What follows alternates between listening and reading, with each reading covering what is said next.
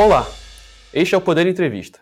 Eu sou Eric Napoli, redator do Poder 360, e vou entrevistar Rogério Nunes, presidente da ABSEMI, a Associação Brasileira da Indústria de Semicondutores. Rogério Nunes tem 63 anos, é formado em Engenharia Eletrônica pela Faculdade de Engenharia Industrial, possui MBA em Gestão Empresarial pela Escola Superior de Propaganda e Marketing e é especialista em Comércio Exterior pela Aduaneiras. Rogério iniciou sua trajetória profissional na multinacional japonesa NEC e passou também pela Elpida e atualmente é presidente da Smart Modular Technologies no Brasil. Rogério é fundador e presidente da ABSEM desde 2017. Rogério, obrigado por ter aceitado o convite. É um prazer estar aqui com vocês hoje. Eu quero agradecer ao Jornal Digital O Poder. É uma oportunidade grande para a gente falar aqui de um tema importante como semicondutores. Eu fico muito feliz de estar aqui com vocês. Eu agradeço também a todos os web espectadores que assistem a este programa. Esta entrevista está sendo gravada por videoconferência no estúdio do Poder 360 em Brasília, em 7 de agosto de 2023. Para ficar sempre bem informado, inscreva-se no canal do Poder 360, ative as notificações e não perca nenhuma informação relevante. Rogério, eu começo essa entrevista perguntando: em 18 de julho, o vice-presidente Geraldo Alckmin disse que o Brasil passou por um processo de desindustrialização nos últimos anos e que o governo está se empenhando para retomar investimentos em setores industriais estratégicos, como a fabricação de semicondutores. Qual é a sua avaliação sobre esse entendimento do governo de que a indústria de semicondutores terá um papel importante para reverter esse processo de desindustrialização? Eric, esse, sem dúvida, é um, um, tema fundamental e que nós concordamos com essa colocação do governo e do ministro, vice-presidente Geraldo Alckmin. É, na verdade, nós entendemos que semicondutores é central no desenvolvimento de tecnologia no mundo. É, ele já vem acontecendo assim há muito tempo, pois ele está presente é, em todos os produtos, é, ou os produtos que não aplicam, usam semicondutores diretamente, utilizam semicondutores na sua fabricação. Então, é, a tecnologia hoje é desenvolvida à luz do semicondutor é, semicondutor se transformou uh, em algo de extrema importância no sentido de dar não só uh, condição de desenvolvimento econômico, mas também condição de desenvolvimento intelectual. É, é o que gera inovação. As empresas, para gerar os seus processos de inovação, acabam uh, necessitando do conhecimento na área de semicondutores. O semicondutor é um produto que, para ser fabricado, tem uma cadeia muito grande.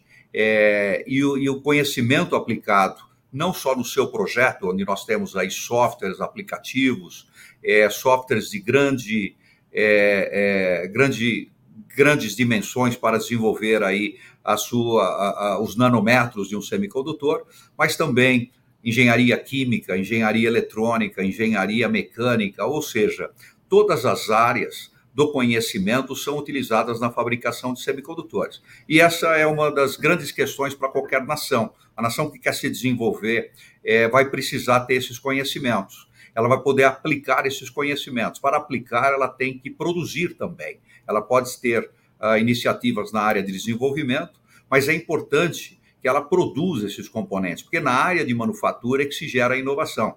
A inovação não só no processo de manufatura, mas a inovação de novos produtos, de novas características, de novas especificações, e é isso que vai desenvolvendo os produtos no mundo. Portanto, o Brasil precisa, sim, é, adentrar a, a, o que nós chamamos cadeia global de valor da indústria de tecnologia na área de semicondutores e participar dessa cadeia. Participando dessa cadeia, ele vai então uh, ter alguns processos de manufatura, alguns processos de desenvolvimento e vai então tomar conhecimento abrangente dessa questão. Esse ano, o governo lançou um novo programa de apoio ao desenvolvimento tecnológico da indústria de semicondutores, que zerou os impostos federais de importação para semicondutores e também editou a Lei 14.554 de 2023, que reduziu a taxa de juros para menos de 2% a empréstimos de programas federais para projetos de pesquisa, desenvolvimento e inovação. O que você pensa sobre essas medidas e o que mais o setor espera de incentivos do governo federal? Olha, o PADIS, o Programa de Apoio ao Desenvolvimento da Indústria de Semicondutores, é um, um programa de incentivo, é uma lei que começou em maio de 2017. é, para aplicação imediata, mas em se tratando de algo muito complexo, ele só foi possível de ser utilizado a partir de 2011. Olha que coisa interessante, uma lei colocada em 2017, 2007 só foi utilizada a partir de, de janeiro de 2011. A Smart Modular Technology, empresa que eu presido, foi a, a, a, empresa uh, que iniciou a utilização de, de, dessa, dessa legislação com esses incentivos. E ainda assim, perdurou por mais um ano até que nós pudéssemos usar esses incentivos na plenitude. Portanto, uma lei de 2007, só em 2012, completamente utilizada em termos de incentivo, e acabou uh, uh, uh, expirando eh, em janeiro de 2022. Nós tivemos, então, em, no, ao final de 2021, uma grande ação no Congresso Nacional, Câmara e Senado. Nós conseguimos prorrogar a lei por mais cinco anos. Então, hoje, nós temos uma lei do PADIS que vai de 2022 até dezembro de 2026. É, tem aí mais dois meses e dois anos e meio, portanto, quase três anos aí de utilização dessa, desses incentivos. É, mas esse programa ele é fundamental ele trouxe o desenvolvimento da indústria de semicondutores, o que eu chamo do maior momento eh, de semicondutores da indústria nacional. Hoje, a indústria brasileira de semicondutores é responsável por cerca de um bilhão de dólares de faturamento de produto gerado aqui no Brasil. É, nós nunca tivemos na história do nosso país um faturamento tão importante. Por isso, o PADIS ele é, ele é, ele é central, ele é extremamente importante porque ele traz um equilíbrio de competitividade para a produção local. Agora, nós temos ainda que renovar esse, o PADIS.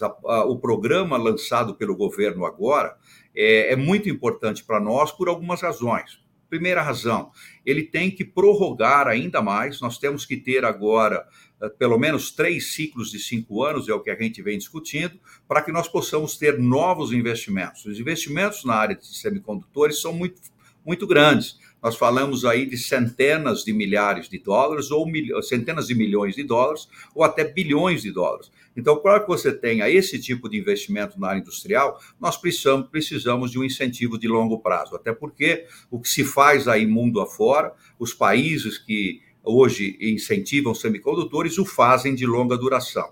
O segundo é que a legislação atual ela abrange a, a, a, o mercado interno brasileiro o novo PADIS e o programa agora anunciado pelo governo, ele vai também criar mecanismos para que nós possamos ganhar competitividade na exportação. E aí nós ganhamos, então, o mercado internacional, criando condições de equilíbrio uh, nos preços, como faz, por sinal, os países da Ásia. Semicondutores é muito concentrado na Ásia. Nós temos hoje a grande maioria, nós podemos dizer aí que mais de 70% de tudo que é fabricado semicondutores é fabricado na Ásia. Ainda que nós tenhamos um domínio tecnológico americano, 45% do capital investido em semicondutores hoje no mundo é investido pelos americanos, mas ele hoje produz na Ásia. Tanto que, uh, recentemente, nós tivemos o presidente Biden colocando uma nova lei americana chamada de Chip Acts, que tenta trazer de volta uh, uh, os, a fabricação dos chips de maior tecnologia, a fim de ter uma maior manufatura no mercado americano. O Brasil, então, surge como oportunidade porque se nós teremos aqui para os Estados Unidos uma atração de maior produção, se nós buscamos uma descentralização desse 70% de volume na Ásia, o Brasil surge como uma oportunidade de estar na América, de estar próximo do mercado americano. O Brasil, então, nesse plano, ele busca não só criar a condição de exportação, de criar um incentivo de longo prazo, de manter o PADIS, que trouxe nós até aqui na melhor momento de semicondutores do Brasil, mas também de desenvolver centros de pesquisa e desenvolvimento, de criar condições de competitividade para centros de pesquisa e desenvolvimento, também de desenvolver recurso humano, talentos na área de semicondutores, criando modelos de, de graduação ou de pós-graduação em universidades e instituições de ensino, porque talento hoje é a maior carência na área de semicondutores mundialmente. Então, acho que o Brasil tem uma oportunidade e acho que esse programa de governo uh, agora uh, deve criar essas condições. Nós estamos na expectativa de que essa política anunciada se transforme agora num novo conteúdo de regulamentações que deva, vir, deva ser publicado na nossa expectativa ainda esse ano. Quais são as principais vantagens e também as desvantagens do Brasil em relação a outros países no mercado de semicondutores? Bom, nós não temos uma história na área de semicondutores. A, a concentração na Ásia está muito voltada a, ao sucesso que a Ásia obteve já no final, no final do século passado, desenvolvimento, desenvolvendo principalmente Taiwan. Então, nós temos Taiwan, que produz hoje aproximadamente 45% de todos os wafers fabricados no mundo. É uma política de governo muito forte. O governo fez investimentos pesados no início, o faz até hoje e criou um, um, um sistema de domínio uh, para a grande maioria dos chips manufaturados de forma geral. Um outro país que tem uma vantagem muito grande é a Coreia. A Coreia do Sul hoje tem aproximadamente 70% de tudo que é chips de memórias fabricado na Coreia, principalmente por duas empresas, a Samsung e a Hynix. Essas empresas têm o domínio mundial. Então, nós, aqui no Brasil, uh, não temos essa tradição, mas nós desenvolvemos hoje uma indústria e temos já como anunciar e nós devemos começar a fazer esses anúncios agora, essa nossa, esse nosso sucesso, vamos dizer assim, na área de encapsulamento e teste de semicondutores. A cadeia de semicondutores se desenvolve em praticamente três grandes divisões. Eu vou resumir aqui, é mais do que isso, mas seria o projeto, o desenvolvimento do chip, e o Brasil já tem nove empresas que faz desenvolvimento de chips aqui no Brasil, prestando serviços de desenvolvimento para países lá fora. Nós temos a área de difusão, aqui é o processo mais complexo e o processo onde agrega o maior valor na manufatura do chip. Após o projeto, esse chip vai ser colocado, vai ser difundido numa placa de silício. Esse processo é extremamente complexo e o Brasil ainda não domina. Nós temos duas empresas do Brasil que tiveram a iniciativa.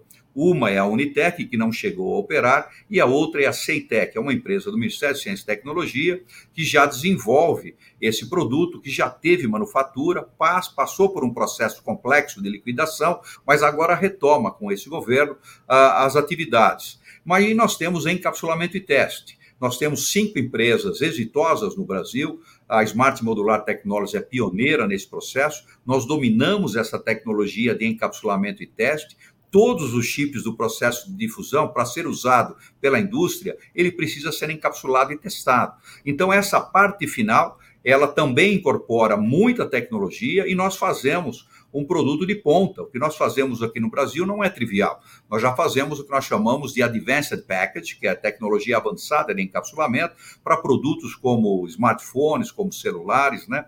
É, como uh, uh, servidores, notebooks, desktops, toda a área de computação, tablets e um, uma linha bastante grande de produto. Então, agora é uh, utilizar, o Brasil deve se utilizar, utilizar dessa dessa tecnologia e mostrar ao mundo que nós conseguimos crescer, principalmente partindo aí dessas duas premissas, encapsulamento, teste, desenvolvimento de produto e aí sim mostrando solidez nessas, nessas duas fases de manufatura, nós poderemos então realizar o sonho brasileiro de ter uma fábrica de difusão aqui no Brasil dentro de alguns anos. E acho que o programa anunciado do governo cria essas condições, uh, tanto na, na importação, na, na, na, melhora das condições de importação, exportação, na melhora das, das condições das fronteiras nacionais é, para semicondutores, garante processos de competitividade, garante condições de atração de investimentos de empresas multinacionais para virem produzir os seus produtos aqui no Brasil, estabelece condições mais adequadas para a geração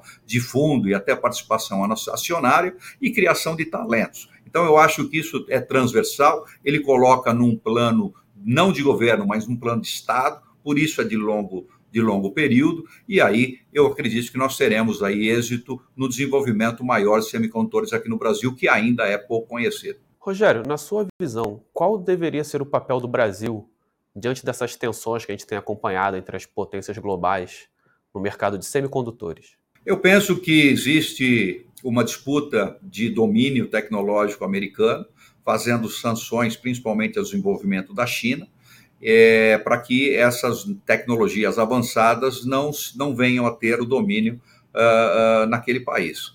Eu acho que o Brasil ele fica fora dessa, dessa disputa. O Brasil não precisa uh, ficar de um lado só. o Brasil não atua uh, diretamente relacionado aos produtos que hoje esses países disputam, que é a ponta tecnológica de certas tecnologias de chip, e nós temos um espaço muito grande para atuar em outras tecnologias, não essas que estão sendo disputadas por esses países, para atuar tanto uh, junto com os Estados Unidos quanto a Ásia, inclusive a China. Então eu penso que o Brasil não precisa escolher um lado. Eu acho que o que divide esses dois lados é uma determinada tecnologia, são produtos de altíssima tecnologia que não são aqueles que hoje nós estamos, pelo menos, pleiteando que sejam implementados e desenvolvidos aqui no país. E esses produtos que a gente vê a oportunidade são produtos que geram aí 150 a 200 bilhões de dólares de negócios no mundo, portanto, é um mercado muito grande para a gente participar e eles estão fora dessa, dessa disputa entre o mercado americano e o mercado chinês. Por isso, eu acho que nós não precisamos tomar nenhum lado. O nosso, a nossa posição é simplesmente de desenvolvimento e suporte econômico e desenvolvimento e suporte tecnológico com capacidade de manufatura, com disposição em mão de obra e com uma facilidade de trânsito nas nossas alfândegas no processo de importação e exportação desses produtos. Oferecendo isso à China e aos Estados Unidos, nós teremos negócios nos dois países. Eu não vejo que nós teremos problema em atuar nas duas pernas, nas duas formas, nas dois países aí com essas com esses negócios. Entre 2020 e 2022, o, o mundo e o Brasil, mais especificamente, sofreram com uma escassez de semicondutores que encareceu os produtos eletrônicos e afetou diversos setores industriais. O que o Brasil precisa fazer para estar menos suscetível a um cenário de escassez de semicondutores? Semicondutores é, é, implica uh, num negócio hoje que já deve atingir em 2030 um trilhão de dólares no mercado mundial. Portanto, não é um produto só. Semicondutores são milhares de famílias de produtos diferentes. É, não há nenhum país hoje no mundo que é autossuficiente na área de semicondutores. O que nós temos é uma cadeia de fornecimento. Nós chamamos até hoje de uh, Production Chain Resilience, que é como se fosse um acordo de manufatura entre outros países, porque nós temos dependência de equipamentos, os equipamentos são dedicados à área de semicondutores, alguns países são especialistas em alguns equipamentos. Nós temos softwares, alguns países, outros são especialistas em softwares. Nós temos produtos químicos e materiais, insumos em geral, também dependente de países diferentes. E aí nós temos o projeto, os Estados Unidos se, é, é, é, se, especializa muito na área de projeto e nós temos a manufatura, como disse, pelo menos a difusão, encapsulamento e teste. Então, quando você verifica a, a, a, abrangência que tem, nós percebemos que não há nenhum país que tenha o domínio total. Então, o posicionamento do Brasil é escolher, ou pelo menos deixar livre para que se desponte algumas das suas características. Nosso entendimento é o encapsulamento e teste, é o projeto, o ponto que nós já temos conhecimento e conseguimos fazer de uma forma mais fácil e participar da cadeia. Na medida que você é um dos membros dessa cadeia, você tem acesso à tecnologia, você tem acesso a insumos, você tem acesso aos materiais você tem alguns produtos. Quando você assim o faz, você consegue ter planos de longo prazo, contratos de fornecimento que não podem ser quebrados, mesmo no momento onde se tem, por exemplo, um shortage ou a falta de componentes, como nós vimos durante a pandemia. É, aqueles países ou aquelas empresas que sentiram a, a, falta era porque não estavam com esses contratos bem preparados, bem elaborados, ou não participavam dessa cadeia. Então o Brasil ficará menos dependente, menos susceptível a essas rupturas de manufatura se participar da cadeia. Mas nós não acreditamos numa independência, pois nenhum país hoje é totalmente independente em nenhum desses produtos. O que existe é uma cooperação, o Brasil precisa adentrar a, a essa cadeia. Nós temos aí não mais do que 10, 12 países é, que lideram eh, cada um nas suas características, software, equipamento, pesquisa, desenvolvimento, manufatura, encapsulamento e teste. O Brasil precisa ser um desses países para então não ficar uh, uh, tão susceptível uh, como nós ficamos, principalmente no ano 2020, 2021 e 2022. Chega ao final essa edição do Poder Entrevista.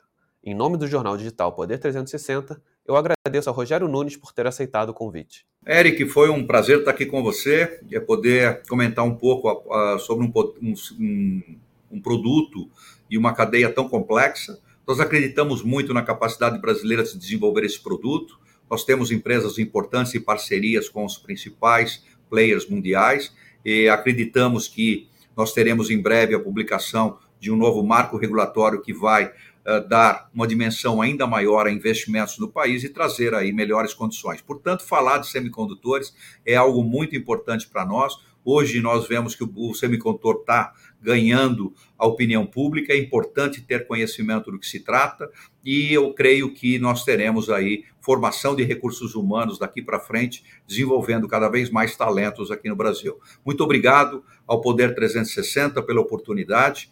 É um prazer estar aqui com vocês. Eu agradeço também a todos os web espectadores que assistiram esse programa. Essa entrevista foi gravada por videoconferência no estúdio do Jornal Digital em Brasília, em 7 de agosto de 2023. Para ficar sempre bem informado, inscreva-se no canal do Poder 360, ative as notificações e não perca nenhuma informação relevante. Muito obrigado e até a próxima.